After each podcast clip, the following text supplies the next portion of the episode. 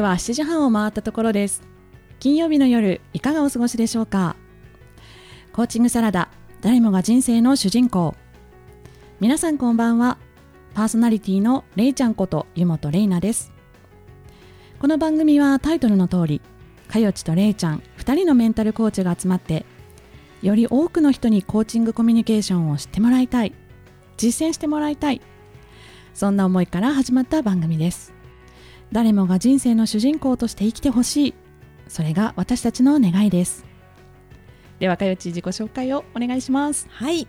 皆さんこんばんは。ライフデザインコーチかよちこと加藤かよです。自然体のあなたが一番素敵。将来に迷っている女性が自分らしく自由に生きられるように心と居場所を整え生き方そのものをデザインしていくサポートをしています。本日もよろしくお願いします。よろしくお願いします改めまして私海外駐在ママのための私らしい幸せライフエディターをしています。湯本玲奈です。アドラー心理学をベースに本質的な生き方を追求する駐在妻駐在ママが夢や思いをどんどん叶えていくお手伝いをしています。今週もよろしくお願いいたします。はい、えー、かよちはい。オンラインでエルム講座という勇気づけアドラー心理学の勇気づけ勉強会というのを私、まあ、毎回開催してるんですけれども、ええ。ー、去年ですね第4期がちょうど終わりまして、はいあのー、今までは結構駐在ママですとか、うん、海外に、ね、いらっしゃる駐在ママですとかあと本帰国後の,、ね、あの親子のコミュニケーションに、ま、悩むえママさんなどがオンラインなので自宅でね受講できるような講座になっているんですが、ええー、昨年ですね終わりました。第4期はあの駐在ママのみならず永住組のママさん国際結婚されて、うん、アメリカに住まわれていらっしゃるママさんも受講していただいてですね、まあ普段は英語で会話されていらっしゃるんだと思うんですけれども、やはりあのコミュニケーションについてアドラー心理学に興味を持たれてあのわざわざねオンラインで日本にいる私から受講してくださったということで、まあなんかすごく広がってきて嬉しいなと思ったことがありました。いいですね、うん、海外まで妹玲奈を広める妹玲奈じゃなくて、まあ、アドラー心理学ですね。勇気づけがねどんどん広まるのが嬉しいなと思ったいいですね。幸せな家族が増えますね。そうですね、ね、どんどんこれからも増やしていきたいと思います。はいそれでは今週のコーチングサラダ始めていきたいと思います、はい。苦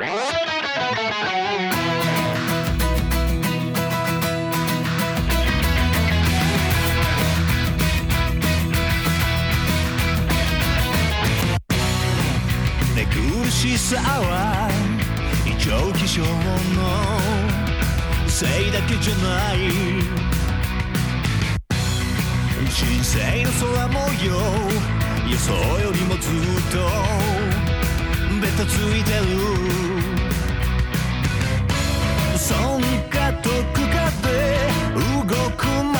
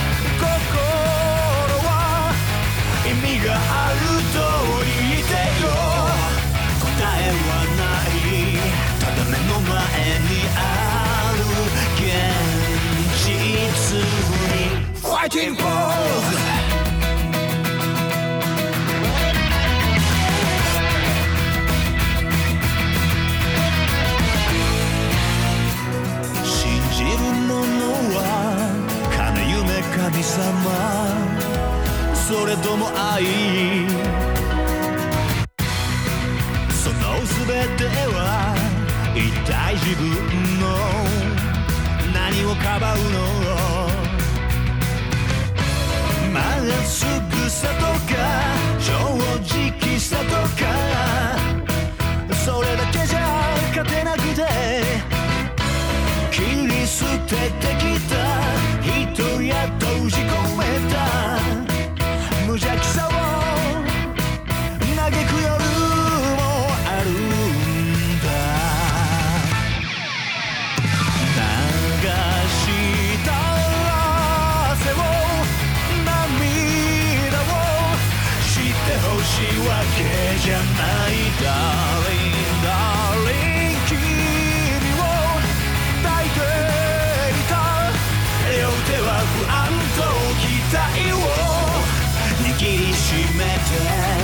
チャンスを狙って。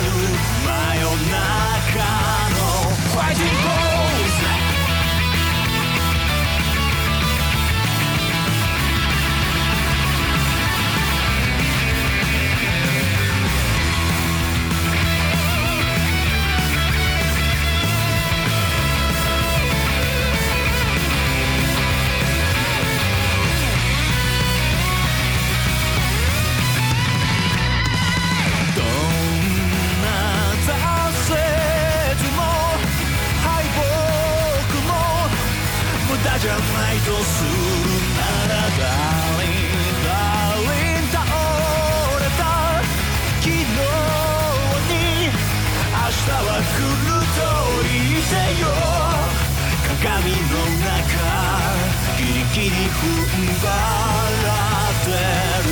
自分にファイティングポーズ。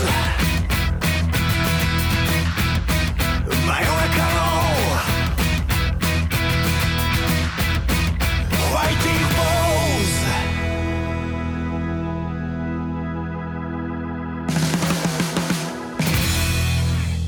コーチングサラダ。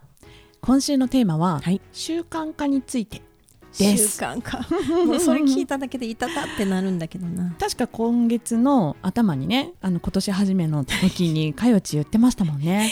そうなのです。今年は習慣化 したいなーっておっしゃっていて。課題だって言い,、ねえ。言いました。うん、実はなんか私の周りにですね、うん。結構習慣化を苦手にしている方が多くてですね、うん。こう習慣化するにはどうしたらいいの？れいちゃんっていう風に聞かれること多いんですよ。そう私も聞きたいの。れいちゃん。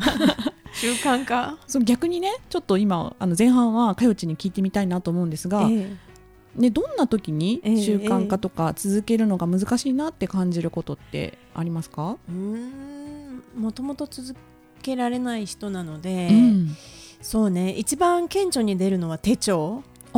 スケジュール帳がつけられないんですよ。スケジュール帳がつけられないのか。スケジュール、手書きのね、うんあのえっといつも買うんですよ、うんあの毎年買うんだあけどね、うん。で1月2月頑張って書くんですよね。で3月ぐらいからポツポツ減っていくんですよ。なるほどなるほど。で半分ぐらいになったら なんか使ってないなみたいなのになっちゃうんですよ、うんうんで今アプリにしちゃってるのでうんうんうんうん。余計なんですけど、ああなるほどなるほど。だからこうあのこうなんていうんですかね。あのマンスリーのページと後ろに、あの時間軸の。ダダダって縦になってるのがいいって言って勧められるんですけど、うん。あれがことごとくくじけるんですよ。ああそっかそっか。書き続けられないっていうのね、そっか。それなんか他にもあります？なんか習慣化。なんか例えば毎日の運動とかが続けられないとか。あそれも無理ですね。同じ時間に 同じ時間に同じことをするっていうのが無理なので。あのあの辛かったのは、うん。あと同じあの私英語の先生をしていた時があったのでその何曜日の何時からと同じことのクラスが始まるっていうのがあれが結構辛かったんです先生なのに？先生なのに結構 結構自分性格だと思うんですけど。そうそう。結構性格はありますよね、うん。ルーチンで同じことをするっていうのが、うん。とにかく飽きちゃう。ああそうだったんですね。なるほどなるほど。ね次にね質問したかったかなと思ったことが、ね、どんな心理が働いていそうって聞きたかったんですけど、うん。飽きちゃう？なんかその時にどんなことを感じてるんですかね続けられない瞬間。そうですね。あの、英語の先生はしてる時は別に飽きちゃうわけではなくて、うん。その準備の時に辛くなるんですよ。始める前に。そうそうそう。うんうん準うん。そのねあのコンテンツとかいろんなことを考えたりとか、うん。っていうのがルーチン化すると、うん。なんかそこにワクワクっていうのがうん。ついていかなくなっちゃう時がある。へえあのーそうですね。あとは朝ウォーキングしたいなと思ってあーうんいい1ですね。日目やりました。ってうん。3日坊主じゃなくて1日坊主だったりもするので。そっかそっか。それもやっぱり始める前になんかそういう気持ちがワクワクしない？なんかどんな感情なんでしょうね。そうですね。外雨降ってるように聞こえちゃうみたいな。そうかなんだ。やらなくてもいいことっていうかう、ん。なんかやっぱりそこにワクワクが乗らないんでしょうね。ワクワクが乗らなかったりするのか、うん。そっかそっか。なるほどね。そっか逆にじゃあ習慣化もしできてたとしたらうん。どんなことができそうとかどんな未来が待ってそうとか思ったりします？習慣化できてたら、うん。えーっとそうですね。もっとなんか続けられていたら、うん。あのその例えば半年続きましたってなったら、自分の達成感とかすごそうだなと思いますよ、ね。達成感か、うん。他にもあります？達成感以外に？うん。他にはその技術っていうかね、うん。その何かを続けていると、うん。その技術がより、うん。あのこう積み上げられているものなので、あのこうなんて言うんでしょううん。クオリティの高いものになっているだろうなとか。なるほどね。今までとはまた違うものがアウトプットができているんじゃないかとか、なるほどなるほど。ね。あとはじゃあもう一個質問したいんですけど、うん。習慣化できてる人のイメージってどんなイメージですか？習慣化できている人のイメージはレイちゃんですよ。どんなイメージが描いてるっていうか抱いてるんレイですかちゃんはうん。なんかもうきっちりしてる、ほうほうほうほうほう。きっちりして、うん。なんかあの先々予定も組んでくれるし、うん。あのー今度の打ち合わせはさいつにする？今度のさこれは何時にする？っていうのをこうサクサクいけるので焦ることがないんだろうなと思うんですよ。あじゃあ先をもうよ読んでるというか先々を計画してるっていう人のイメージが習慣化できてる人っていう、そうですね。私はそれの逆なので、うん。こうあの崖っぷちに立た立たないと、モチベーショョン上がらないので、崖っぷちに立ってギュッ、うん。ギュッてやる時のあの集中力はね多分誰にも負けないかもわかんなないるほですけど。どなるほど。そうなんですよね。結構私のその相談してくれるお友達とかええ。周りの方なんかは、うんうん、なんかこの習慣化って言ってもいろいろあるかと思うんですけれども、うん例えば試験だとかそのプレゼンの日だとか何かこの期日があるものに対して準備をしなきゃいけないと、でその時にその前もって少しずつ準備をすることができないっていう意味での習慣化ができないとかそのさっきうかよちがおっしゃったみたいに直前にならないとエンジンがかかんなくてでも直前にものすごい集中力で、まあ、いいものがそこでできるからまあなんかそこは負けないわよっていうところがね結構同じことをおっしゃるんですよ皆さん。まあそういう一つ習慣化の一つとしてねその崖っぷちに立てないとできないっていう方もいらっしゃいますし、うんあと運動とかさっきもねお話ありましたけれども、うん。それって別にあの崖っぷちも何もないので、うん。日頃のあのことじゃないですか、うん。先日ねお越しいただいた小林真美さんの英語のことにもありましたけれども、本当にちょっとずつでもいいから、うん。毎日やってくださいっておっしゃってたと思うんですよね。ええええ。あのマインドフルネス瞑想でも、ええ。短い時間でもいいから、ええ。できるだけ頻度を高く毎日できれば毎日っていうふうにね、えええ言われますけれども、はい。そういうのに関しては特に期日がないので、うん。まあ、どういうふうにね習慣化してくるのかなっていうのってまたちょっと違った種類に部類になるのかななんて思ったりもするんですけれどもそうですね。マインドフルネスはね、うん。私の中で毎日やらなくちゃじゃないから続いてるのかもしれないですね。なんかあの今日もやもやするからすぐ終わろうみたいなのがあって、時間ももちろん決めないし、うんうん。あの朝座ったら気持ちいい時には朝座るし、うん。寝る前に座ったらいいなっていう時には寝る前に座るしっていう、んんんだからそれが私の性格には合ってるのかも、うん。でも毎日ってつけてしまうと苦しくなるので、うん。一日飛んだとしてもまあ仕方がないかみたいな、うんうんうん。なるほどなるほど。いいですね。そのこれは続けられるけどこれは続けられないみたいなのがねだんだん見えてきたかと思うんですが、ええ。ではですねちょっと一曲挟みまして、はい。後半はあのまあ習慣化につながる Tips として、まあ、あくまでもレイちゃん流 Tips なんですけれども、うん皆様にシェアしていきたいと思います。Open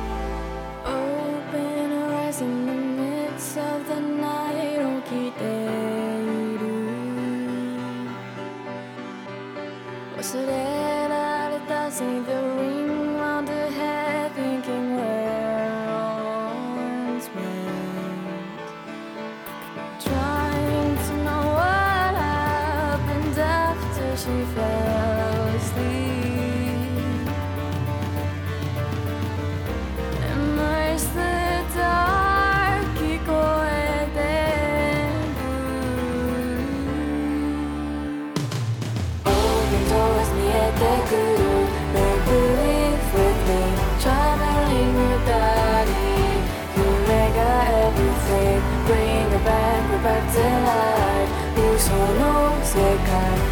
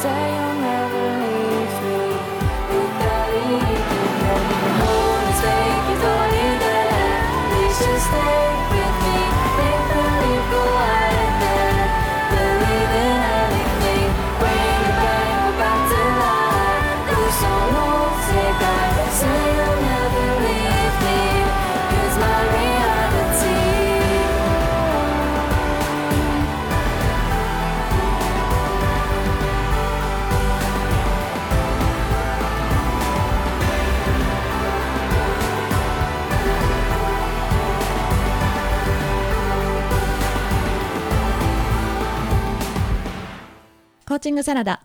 今週のテーマは習慣化についてお話ししてきました。で前半はねあの習慣化ができない 代表かよち にね私の方からいろんなね、はい。質問をさせていただきました。はい。はい、でだんだんねこういう時は習慣化できてる。けどこういうことは習慣化できないみたいなのが、かよちから出てきましたけれども、んそこからねちょっとヒントを得ながらえ後半は習慣化につながる Tips うん。あくまでもレイちゃん流 Tips なんですけれども、うんうん。まあ、習慣化ができてるって、まあ、私の中ではちょっとはそんなに思ってないんですけど皆さんに言っていただけるので皆様にシェアしていきたいなと思います。はい。聞きたい。はい、まあ、あのいくつかね簡単にタタタタって言いますけれどもええ。まずは短く手早くやるということです手ね。早くやる。はい、はい。長くすごいいろいろね手を込んだことはしないってことですね。でで2つ目、まあ、ちょっと似てますけど手間なく簡単にやる。うん。手間なく簡単にうん、で3つ目は事前に自分の時間を抑える。予約する、これよく言われますね。自分の時間を予約する。あらかじじめね。はい、で、え4番目はいろいろ思う前に取り掛かれる準備を整える。う準備を整える。これって例えばどんなことですか？例えばそのほら運動がねうん。続かないとかあるじゃないですか。うん。でそれってあの運動に取り掛かる前にいろいろ考えちゃうわけですよ。これやってる時間に本当はこれやっといた方がいいのかもしれないなとか本本当は私忙しいのになとかいろいろ思っちゃう前にもうウォーキングシューズを履いちゃうとか。なるほどね。あのウォーキングのスタイルの洋服をそこに置いといてもうすぐに行けるようにしとくとかそういうなんか考あえちゃう前にやる準備を整えておくと。ー確かに。あの私の場合はピラティスを毎日みやってるんですけれども、ええ。家でもね。それのヨガマットをもう最初に引いちゃうとなんか考える前に。であと DVD ももうオンにしとくと。それからいろいろことを始めたらばもうオンになってるので DVD は進んでいますのでね、ねお行かなきゃみたいな感じになるので自分に思う余地を与えないと。いうのが5つ目4つ目かな。はい。で5つ目は淡々とこなす淡々とこなす。これまあ私流ですけどね、うん。必要以上に浮き沈みしない。あの今日やったぜ。もう私すごくないとかやれたからと思わないしやれなかったからといって私できなかったダメじゃんとかうん。そういうこう浮き沈みを必要以上にやらない。なんかやれたけどうんまあそうだよねみたいな感じだしやれなくてもまあそうだよねあの今日は時間ないしねみたいな感じだったりとか、うん。そういうあの、まあ、浮き沈みをしないことを私はしてます。なるほど。で最後は完璧を目指さない、やらない日ももうあの織り込み済みにしておくと。はいはい。これあの他のあのトレーナーそういうボディメイクみたいなことをねやってらっしゃええるプロのトレーナーの方もテレビでおっしゃってたんですけれども、はい。まあなんか自分にとって甘やかすじゃないですけれども、うん。やらないやれなかった日もあの作っておくからこそ継続的にできるというふうに彼女もおっしゃっていて、あ私と同じだなと思ってやっぱり完璧目指しちゃうとそれが叶わないとやれなくなっちゃう日記とかもね毎日書こうって言って書けない日があると、うん。あやっぱもうダメだっつってやめちゃうっていうことあるかと思うので、うんうん。やれなかった日も考慮してあの織り込み済みにしておくと。そうだよね。そんなこともあるよねって思うように私はしてましてですね。これは自分に優しくってことです？あそうですね。まあ必要以上に優しくしてしすぎるとまたあれですけれども あの、ちょっと言ってもいいですか、はい。私1番から6番ね、うん。れいちゃんが今言ったやつね。6番は全部、6番はできてます私。自分を許すので、まあ人によりけりですねこれもね、はい、ただ、うん。あの1番から5番短くやるとか、うん。手間なくやるとか、うん。この辺はねうん。だからこれがダメなんだなっていうちょっとちょっと原因が見えたような気がするというか、そのあのー完璧を目指すっっていうかね綺麗にしようとか、なんかそこをちょっと自分の中で手の込んだ、うん。あのけ理想形が高いんだろうなっていうのを今感じたので、うんうん。だからそこに行くのを目指してしまうので,、うでそれを感じるんだったら最初からやらない方がいいかみたいなのでやらないのかなっていうのをちょっと思ったりするので。なるほどなるほど。で最初の前半の時にもお聞きしたんですけれども、うん。この習慣ができてる人ってこういうイメージっていうのが例えば自分とちょっと違うタイプだったり、うん。かけ離れてたりすると、うん。やっぱそこを目指しちゃうとなかなか自分って始められなかったりするうんと思うので、まずはその手早くとかあの簡単にやるっていうのは自分ができることからね、うん。あの少しずつやっていってでそこに対してすんごい大きいことだとか思わないでもう本当にこれが当たり前なんだよね歯磨き毎日皆さんするのと同じように、んん。当たり前にしていくっていうのが私の中ではあの大きいんじゃないかななんて思ってることだったりもしますね。なんかねこの,、このことって私ライフオーガナイズをあのするので、うん。その時にあのお片付けができる場所とできない場所ってあってできる場所って必ずもう戻すところがうん。考え何のこう考えもなくうん。ポンって戻せる場所の部分なんですよね、うん。うん。その仕組み化をするっていうのって、うん。それは結構私できたりするので、うん。うんそれがあの迷うところが片付かなくなるんですよね。必要以上に多分考えちゃうとできなくなるんじゃないかなっていうのは大きいかと思いますね。はうんうんあじゃあその仕組み化うをんすればいいんですよね。そうですね。あのやはりですね同じようにお片付けの,、まあ、あの教えてらっしゃるお友達でですね、うん。あのやっぱり習慣化が苦手だとおっしゃってた方いらっしゃったんですけれども、うんうん。やっぱり彼女もお片付けを教えるだけあって、うん。やっぱりそういうこう手順をねよく分かってらっしゃるので、うん。そういうふうな同じようなことをおっしゃってましたしあとその方がおっしゃってたのはこれをやらなかったらその先の自分ってどうなるんだろうって逆にねそこまで思考を膨らませてたらしいんですよ。例えば毎日のその運動だとかも、うん一日はまあねやらなかったとしてもそれもまあ OK なんですけれども、うん。これ毎日やらないやらないやらないになったらその先の自分ってどうなるんだろうって考えたらあやった方がいいじゃんっていうふうに自分の中でなんかこう整ったらしいんですよね。これ人それぞれだと思うんですけど、ええ。やっぱりその先の自分を考えたらばやっぱりやっとこうって思える方もいらっしゃるということもあったんですよね。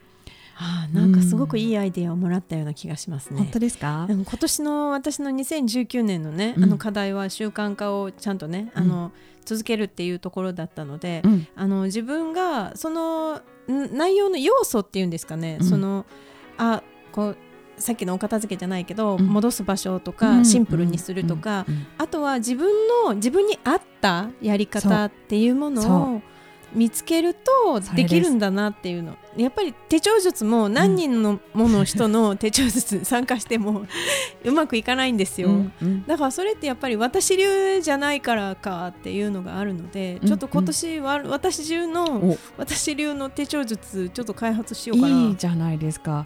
そうこの私たちがやってるコーチングコミュニケーションだったりコーチングセッションだったりするのも、うん。これもなんていうんですかね型があってその通りにやればいいわけではなく、んもう本当一人一人一人に合ったものを、まあ、カスタマイズしていくと思うんですよねセッションの中とかでも。ええというのも、まあ、コーチングの、ね、課題でやっぱりその習慣ができないとかん目標達成できないのは、なかなか毎日できないからってかおっしゃる方も多いんですけれどもやっぱりその一人一人に個性があるようにその人に合うやり方ってあるわけなんですよね。うんであの2019年始まりまして皆さんねあの大きな抱負を持って今年こそこれやってやろうとかうん。絶対できるようにしようってあると思うんですけれども、うん。世の中にはねしそれこそ手帳術だとか、うん。習慣術だとかいろんな何々術ハウツーはいっぱい溢れてますが、うん。要はやっぱり自分に合うものを模索することがまず大事でそのためには自分を知ること、うん。自分の癖を知ることそのためには自分と向き合うこと癖を知ること、うん。向き合うこと。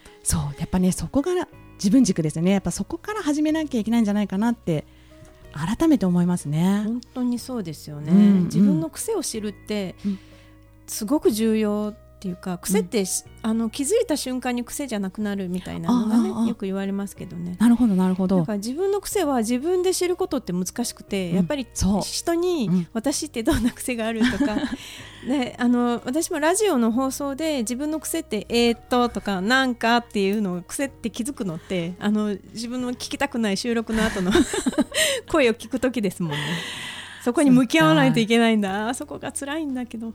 ね、でもこの向き合った後は間違ってるかもしれないけれども、うん。とりあえずやってみる。この第一歩も大切だと思っていて、その自分のやり方かどうかはわからないけれどもとりあえずやってみる。でまた違かったら違うことをやってみる、これは私は本当にコーチングセッションとかでもいつもお伝えしてますけれども、うん。とりあえず動きましょう行動しましょうというところですね。そうですね。トライアンドエラーでそこから見えてくるものも大きいですよね。そうなんです。